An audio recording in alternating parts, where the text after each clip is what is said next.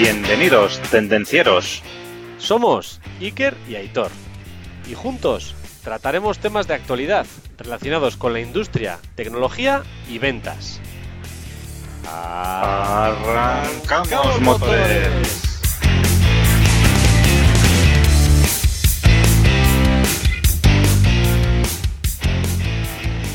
Buenos días, buenas tardes, buenas noches, buenas madrugadas, Aitor. Buenas noches, buenas tardes y buenos días, tendencieros. ¿Qué tal va todo por ahí? Pues bien, oye, y una cosa, si estáis arrancando el día, energía. Y si os vais a la cama, pues bueno, bajar un poco el pistón ¿eh? y a descansar. Que hoy, hoy esperemos que os durmáis bien si es de noche y queréis dormir. Cabendies. Que estamos muy locos. ¿Qué te cuentas, Aitor? ¿Cómo va todo? Pues bien, oye, mira, hoy, Iker, hoy quiero dedicar este programa a mi amiga Teresa, que le mando un saludo desde aquí, y también a todas las personas que trabajan en temas relacionados con la logística. Ya sabemos, Iker, que a nivel internacional no corren buenos tiempos para ellos, pobrecillos. ¿eh? Y también para los que trabajan en logística, en los procesos internos, logística también, también les queremos dedicar este programa, porque cada día les exigen más. ¿Eh? Más transacciones, más velocidad, más rápido, más valor añadido, menos tiempo para hacer las cosas. Bueno, bueno, bueno, una locura, una locura esto de la globalización, ¿eh? Está complicado, sí. Yo también les Sí, mando un saludo porque la verdad es que tiene un reto interesante este, estos meses. Pues sí.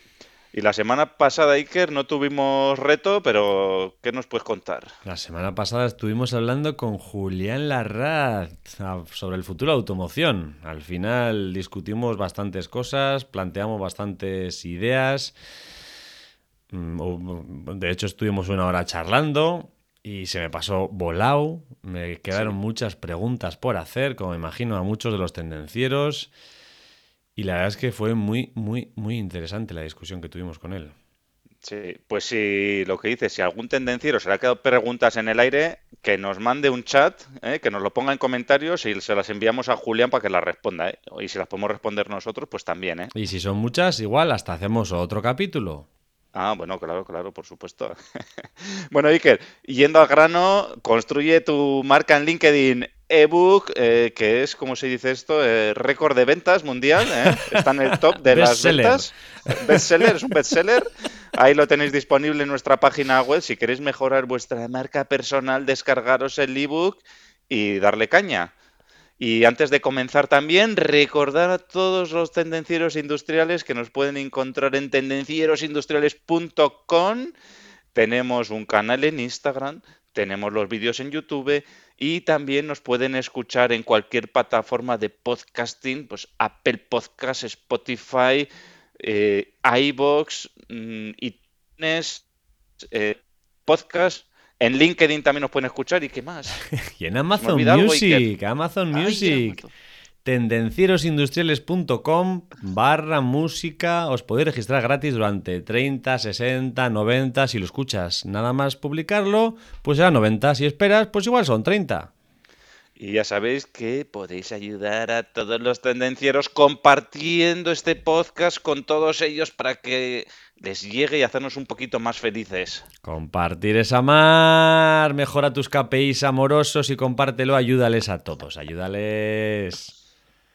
Así es. Y sin más, ya vamos al tema y ¡Arrancamos motores! tal y como hemos adelantado en la introducción, Iker, hoy vamos a hablar de qué es la logística interna y cómo mejorarla. Queremos ayudar a todas las personas que trabajan en logística a mejorar. Vamos a ver si lo conseguimos. y a las que no trabajan en logística a entender qué es la logística y cómo pueden ayudarles también a esas personas. Al final, actualmente todas las actividades de logística interna se han redefinido, estamos evolucionando a unos pasos agigantados y han pasado de tener únicamente un producto justo, en el sitio justo, en el tiempo justo, a convertirse a un proceso muy complejo con un montón de acciones intermedias. Cualquier empresa hoy en día, independientemente del tamaño que tenga, pues tiene que tener una logística interna, un departamento logístico interno. Y es de vital importancia pues que continuamente se vayan optimizando y mejorando todos esos procesos que requiere la logística interna que más tarde veremos. Cuanto más eficientes seamos en este apartado, más ventajas y beneficios pues tendrá la compañía con respecto a su competencia. Y entonces, Aitor, ¿qué es la logística interna?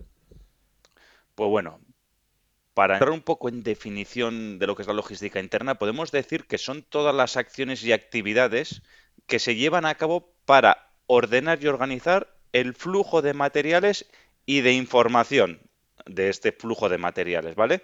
Y el objetivo es, por supuesto, como todo, realizar todo esto lo más eficiente posible y al menor costo posible. En otras palabras, este proceso agrupa las actividades, tareas y procesos que tienen lugar dentro de las puertas adentro de tu empresa, ¿vale? Entonces, la logística interna permite que exista una coordinación entre los recursos que obtiene la empresa, ¿vale? lo que recibimos, y lo que nos demandan los clientes.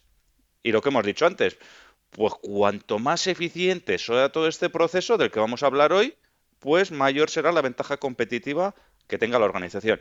Y la logística interna no es poco, ¿eh? parece que, pero no es poco, tiene mucha importancia.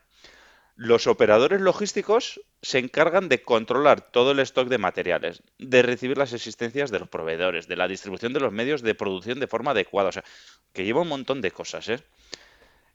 Y, pero bueno, no me voy a enrollar más, Iker, y dinos cuáles son las funciones de la logística interna. Pues podríamos clasificarla en tres. Podríamos clasificar estas funciones en tres funciones. La primera sería la gestión de los almacenes, la segunda sería la coordinación de los flujos de información y la tercera sería el transporte interno de dichos materiales. Entonces, si entramos a cada una de ellas, podemos decir que la gestión de almacenes son todas las actividades relacionadas con la gestión de inventario. Pues podemos meter aquí dentro la preparación de pedidos, el acomodo de los materiales, la recepción de las materias, de las mercancías, la expedición de las mismas. Eso sería gestión de almacenes. Si hablamos de la coordinación de los flujos de información, al final es la gestión y el control de la información relacionada con todo el stock de mercancías que tenemos, tanto para localizar las existencias, gestionar el reabastecimiento, es gestionar toda la información. Y ya la tercera pata sería el transporte interno de los materiales, que sería pues lo, lo que todos entendemos como el movimiento de mercancías en el interior de un almacén en las instalaciones de producción con la finalidad de asegurar la disponibilidad de esas materias primas en cada etapa del proceso de producción. Entonces, cada una necesitará su material y, pues bueno, el transporte interno de dichos materiales es el envío de esos materiales a esas, a esas plazas.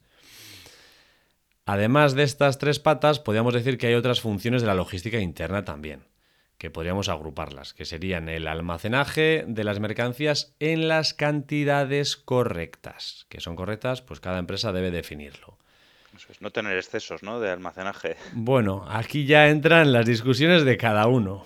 Algunos dirán que hay que optimizar los costes para que sean más bajos y otros dirán que los costes del stock hay que aumentarlo porque si no perdemos oportunidades de Así mercado. Es. Eh. Aquí los, los de ventas diremos, sube los stocks que vamos a vender miles y miles y el, de, el financiero dice, baja los stocks que nos cuesta dinero. Efectivamente, que está el dinero ahí parado y no se mueve. Entonces, pues bueno, hay que definir qué es correcto en cada empresa. Cada uno tendrá su opinión, pero digamos que es una de las funciones de la logística interna también. También otra función es asegurar que los procesos se realicen dentro del tiempo planeado. O sea, no quiere decir que traigas el material aquí, sino que me lo tienes que traer cuando estoy produciendo, en el, momento exacto y conforme a la producción. También eh, define las especificaciones para que los proveedores suministren las materias primas necesarias. Claro, yo puedo gestionar el almacén y puedo decir que tengo que tener tres, pero claro, necesito que todos los días me traigas tú dos para que yo tenga tres. Entonces, pues bueno, eso también, también entra. Además, planificar la forma eficiente de ese transporte interno de las mercancías. No es lo mismo mandarlo de aquí a aquí por este camino que dar toda la vuelta. Entonces, pues bueno, habrá que buscar la fórmula más eficiente. Y al final, si no existen fórmulas eficientes, pues otra función de la logística interna es modificar y diseñar el almacén y controlar el stock conforme a las necesidades de producción. Pues igual hay que modificar este stock y moverlo más cerca de aquella zona porque es más eficiente y demás. y claro, todas estas funciones son para tener unos beneficios, ¿no, Aitor? ¿Qué beneficios podrían darnos? Así es, Iker.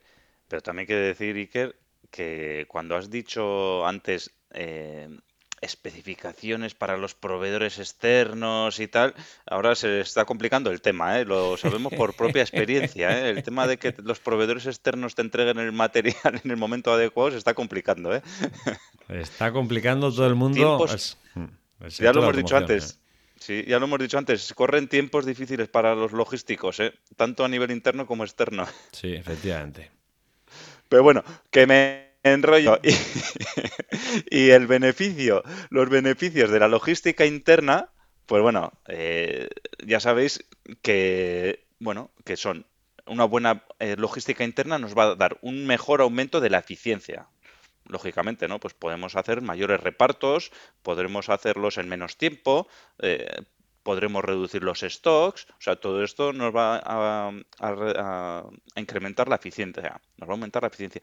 Otro apartado sería, que ya lo he comentado, es el incrementar los niveles de productividad. Pues oye, a mayor eficiencia, mayor productividad. Pues con menos recursos podré hacer más cosas. Igualmente, en la logística interna nos tiene que ayudar a reducir los errores. ¿eh? Eh, lo típico que puede pasar, pues oye, que voy a hacer el montaje de tal, de un, de un equipo y tengo todos los componentes necesarios para ese equipo, ¿no? Para montar ese equipo o para hacer esa fabricación. Si resulta que hay errores en los componentes que voy a necesitar, pues eso mal, ¿no? La logística interna se tiene que ocupar de que no haya errores, ¿no? Si necesito tres unidades de A, cuatro de B y cinco de C, pues que no haya de D en vez de de A o de B. Un poco, pues minimizar los errores. Y todo esto nos va a permitir, al final de todo, a que se reduzcan los costes de eh, logísticos, ¿vale? Entonces, un poco los beneficios que nos va a dar mejorar la logística interna son estos que hemos dicho, pero ahora ya no nos enrollamos más de dar explicaciones ¿eh? y vamos a entrar ya al tema que todo el mundo está esperando y que quiere, ¿no? Que es cómo mejorar la logística interna, ¿vale? Entonces, lo primero de todo, cuando queremos mejorar la logística interna, este punto te lo voy a decir yo, Baker, porque es que me gusta mucho, es identificar y eliminar los procesos que no aportan valor, ¿vale? ¿Te está claro, Iker? Está claro, sí. Pero si puedes darnos algunas actividades que no aporten valor, pues igual mejor. Así es, porque podéis estar pensando, está muy bien lo de qué, cuáles son los procesos que no aportan valor, ¿vale? Eh, seamos conscientes, la sobreproducción innecesaria no aporta valor. El sobreprocesamiento no aporta valor. ¿Qué significan estos dos puntos? Pues eh, que si yo tengo que hacer eh, un proceso con un, lo que hemos dicho antes, para fabricar un, componente tengo que utilizar varias piezas. Si lo tengo que reprocesar porque lo he montado mal, pues eso no aporta valor. ¿Vale? Estoy haciendo una doble producción. Eso no aporta valor. Fuera, solo hay que hacer las cosas una vez, no hay que hacerlas ni dos ni tres. Eh, cuando llevamos un material y está esperando a que acabe el proceso para entrar ese material en el proceso, eso no aporta valor. Eso es eh, lo que se en Lean Manufacturing se dice, como, era ahora? Em, no me sale la palabra, ¿no? Pero que es tareas, es tiempo que no está aportando valor. Ese tiempo genera pérdidas en las esperas. Entonces hay que evitar todas las esperas lo máximo posible. Hay que acortarlas. Cuanto menos tiempo de espera tengamos, mejor. Esto es lo mismo que los eh, esperas, tiempos de espera largos nos va a dar inventarios grandes. ¿Vale? Entonces, ¿qué hay que hacer? Pues esos inventarios grandes, bajarlos, ¿no? Imaginaos si, si yo trabajo en una línea de producción por lotes, si esos lotes son grandes, de un proceso a otro proceso voy a ir teniendo lotes grandes intermedios, ¿no? Por lo que hay que tratar es esos inventarios, bajarlos a la mínima cantidad posible, para que sea lo más lean posible ese proceso. Lo mismo también, otro tema que tenemos que mejorar es cero defectos, ¿vale? Lo que se suele llamar cero defectos. Lo que hemos dicho, cero errores en el proceso de la logística interna. O sea, si me pides una pieza, que te suministre la A no suministrar la B. Entonces tenemos que buscar cero defectos en la logística interna. Este punto que voy a comentar ahora, la gente muchas veces no es consciente de ello, pero los que somos muy técnicos sí, que es el transporte. ¿eh? Parece lógico, pero muchas veces no se piensa en ello. Si tienes un almacén y una línea de producción, los productos que más se utilizan, ponlo lo más cerca posible del punto de consumo.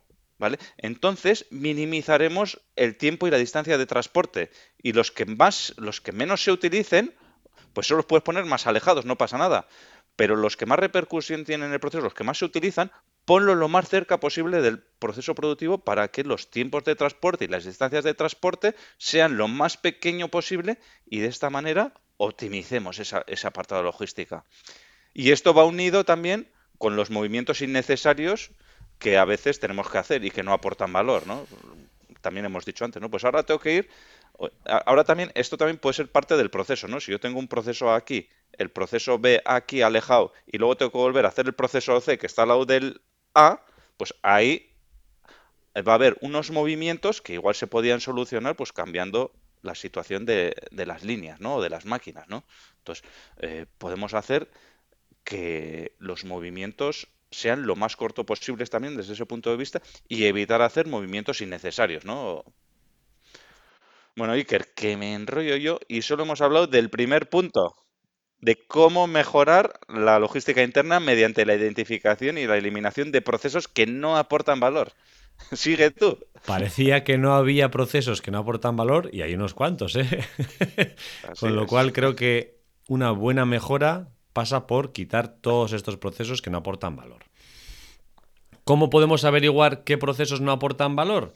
Pues teniendo indicadores. Al final los indicadores de, rendimiento, los famosos KPIs, al final tenemos que monitorizar todos los procesos que tenemos con esos KPIs, pero lo de siempre, no los KPIs para echar la bronca al operario porque no produce, porque no, no, no, los KPIs sirven para analizar los procesos, con lo cual analizamos los procesos y vemos cuáles tienen mejores KPIs y cuáles no los tienen y entonces pues hagamos las acciones que nos sirvan para mejorar esos KPIs.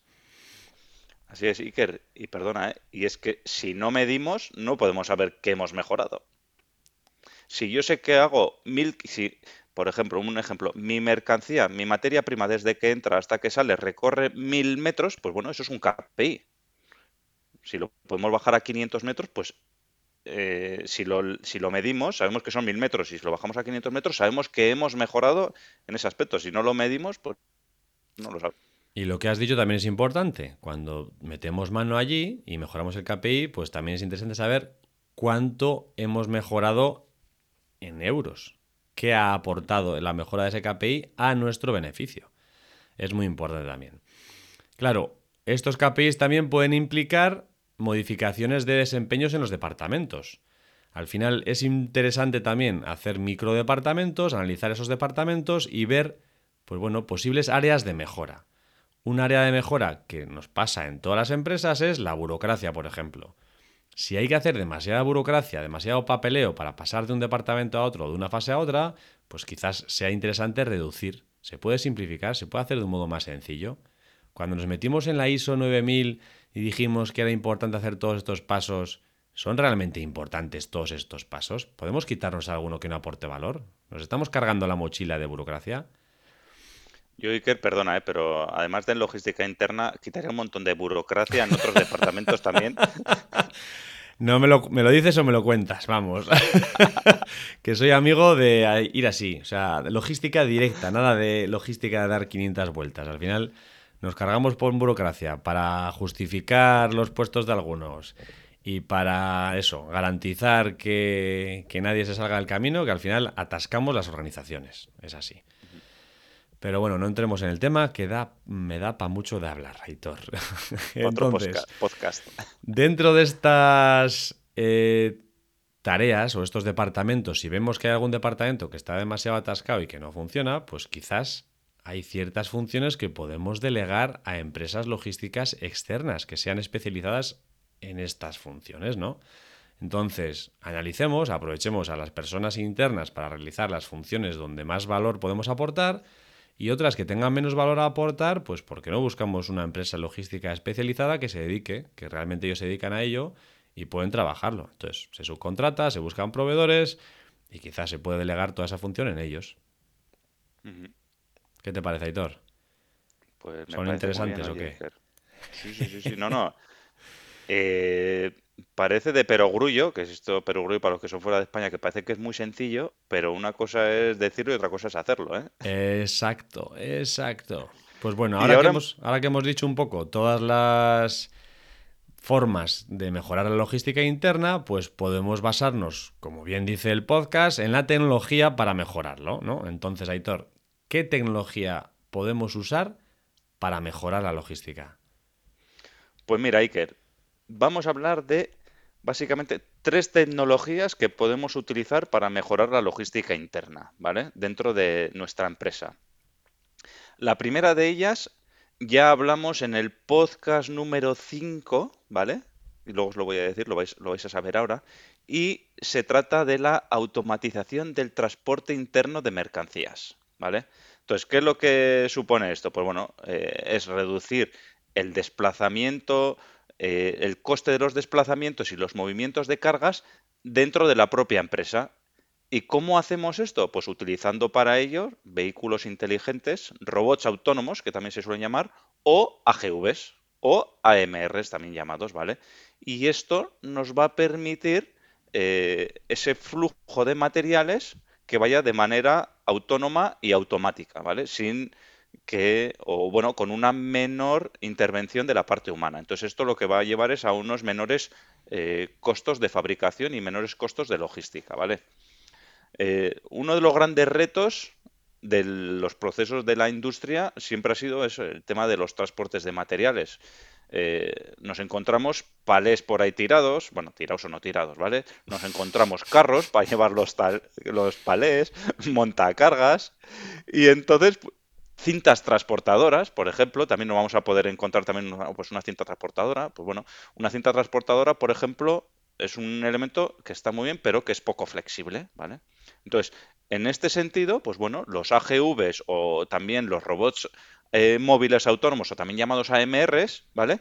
Pues nos van a ofrecer de una manera avanzada la posibilidad de dar mucha más flexibilidad a todo este proceso de logístico de, mercancías, ¿vale? Y encima lo vamos a hacer a un bajo coste, pues tú piensas lo que te cuesta un operario y lo que te cuesta un equipo de estos, ¿vale?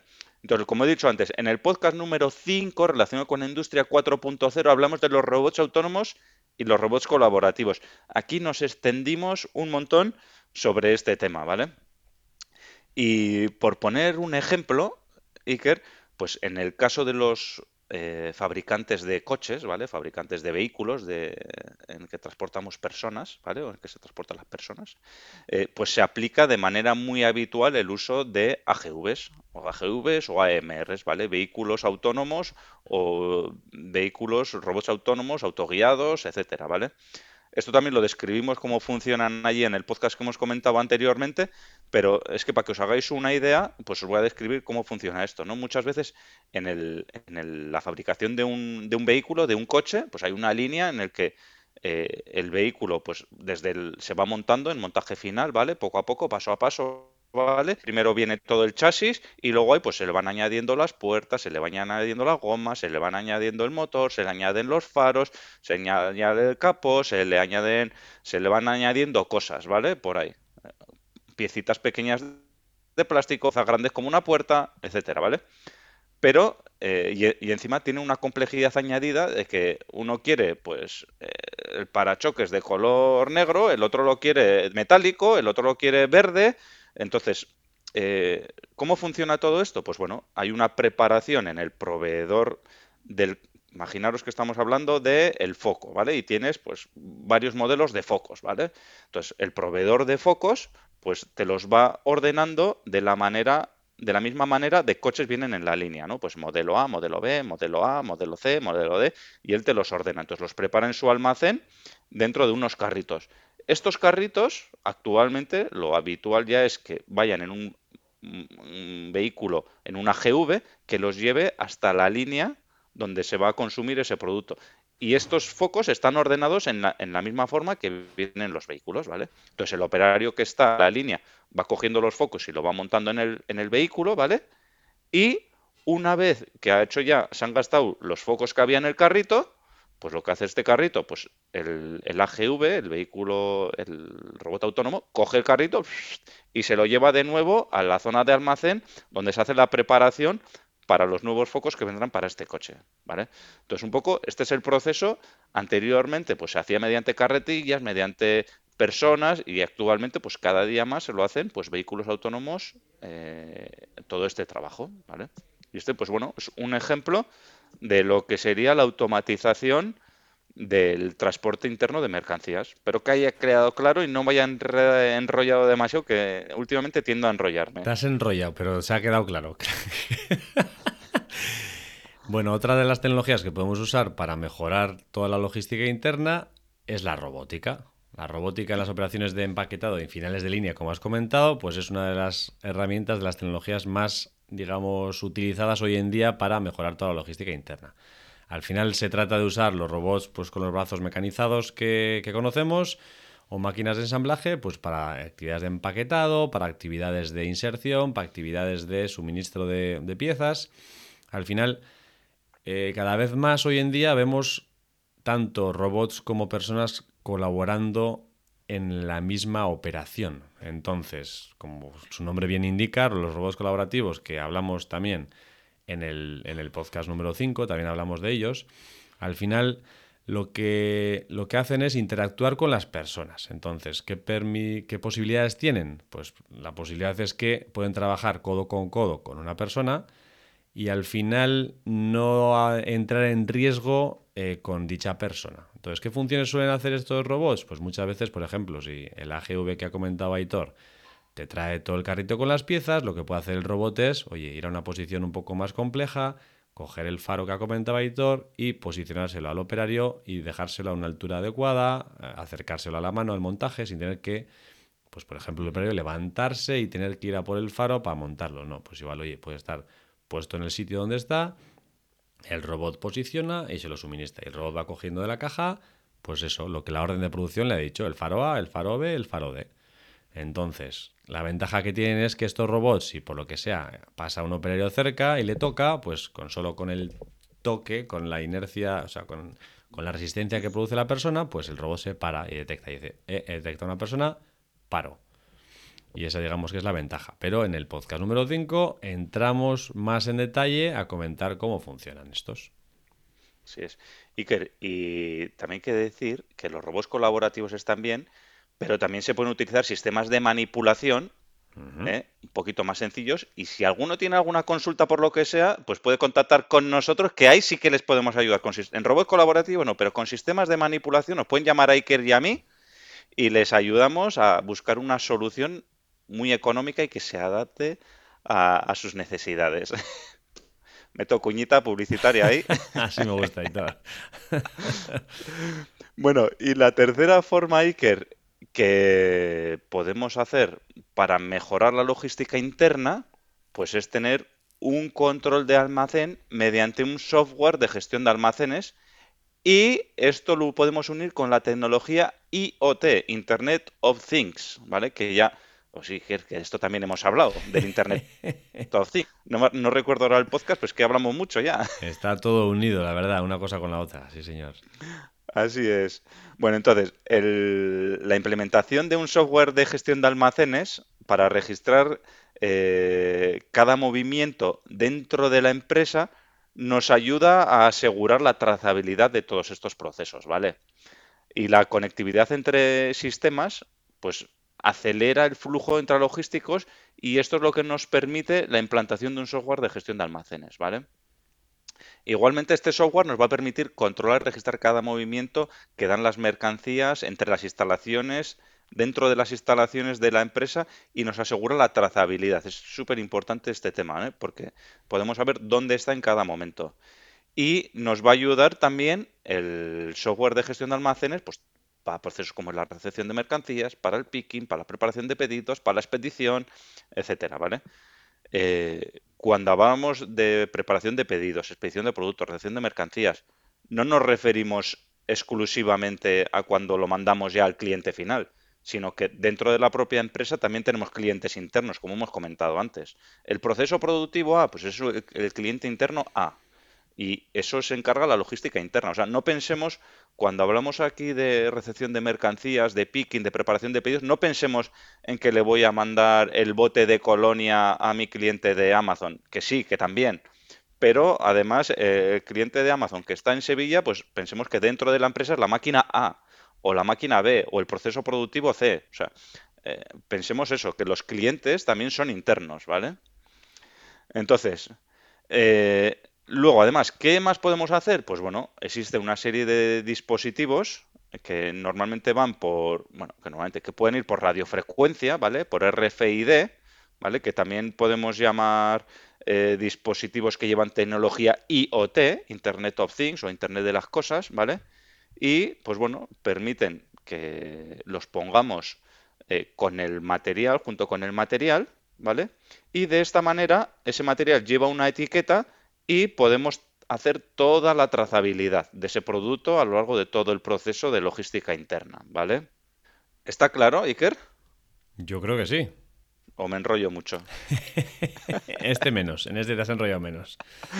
Vale, entonces, eh, los sistemas RFID, ¿vale? O las etiquetas, por llamarlo de alguna manera, nos permiten identificar ese proceso y alimentan al software de gestión de almacenes, pues para que pueda hacer su trabajo, ¿vale?